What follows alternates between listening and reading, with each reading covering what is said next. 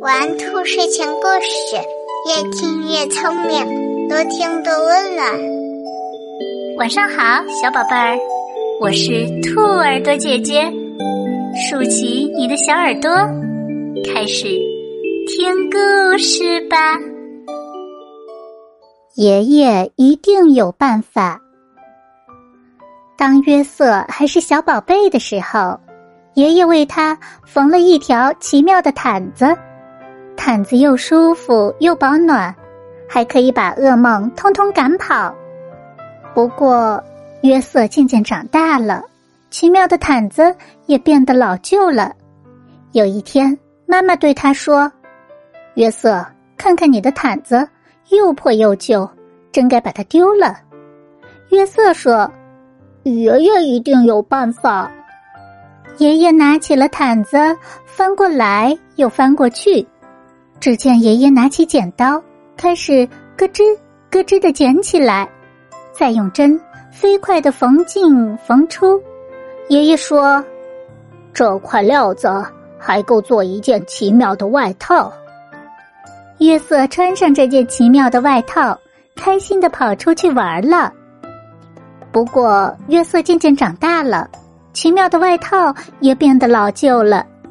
有一天，妈妈对他说：“约瑟，看看你的外套，缩水了，变小了，一点儿也不合身，真该把它丢了。”约瑟说：“爷爷一定有办法。”爷爷拿起了外套，翻过来又翻过去。爷爷拿起剪刀，开始咯吱咯吱的剪起来。再用针飞快的缝进缝出，爷爷说：“这块料子还够做一件奇妙的背心。”第二天，约瑟穿着这件奇妙的背心去上学了。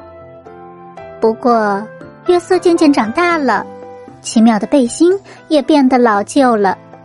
有一天，妈妈对他说：“约瑟，看看你的背心，上面沾了胶。”又沾着颜料，真该把它丢了。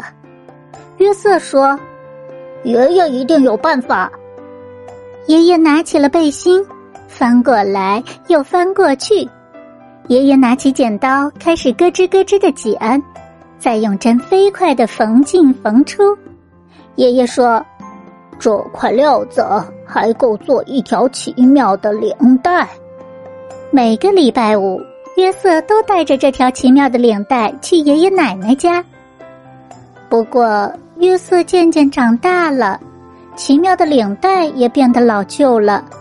有一天，妈妈对他说：“约瑟，看看你的领带，沾到汤，脏了一大块儿，弄得它都变形了，真该把它丢了。”约瑟说：“爷爷一定有办法。”爷爷拿起了领带。翻过来又翻过去，他拿起剪刀，开始咯吱咯吱的剪，再用针飞快的缝进缝出。爷爷说：“这块料子还够做一颗奇妙的纽扣。”约瑟把这颗奇妙的纽扣装在他的吊带上，这样裤子就不会滑下来了。有一天，妈妈对他说：“约瑟。”你的纽扣呢？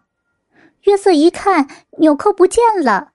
他找遍了所有的地方，就是找不到纽扣。约瑟嚷着：“我的纽扣，我的奇妙的纽扣不见了！”他的妈妈跟着跑来说：“约瑟，听我说，那颗纽扣没有了，不在了，消失了。即使是爷爷，也没办法无中生有啊。”爷爷难过的摇摇头说：“约瑟，你妈妈说的没错。”第二天，约瑟去上学，他拿起了笔，在纸上刷刷刷的写着：“这些材料还够做。”小朋友们，你们身边有没有什么没有用的东西？开动你的小脑筋，动动你的小手，把它改造成。有用的东西吧，宝贝们。如果你喜欢这些故事，记得帮兔耳朵姐姐点一点订阅和分享哟。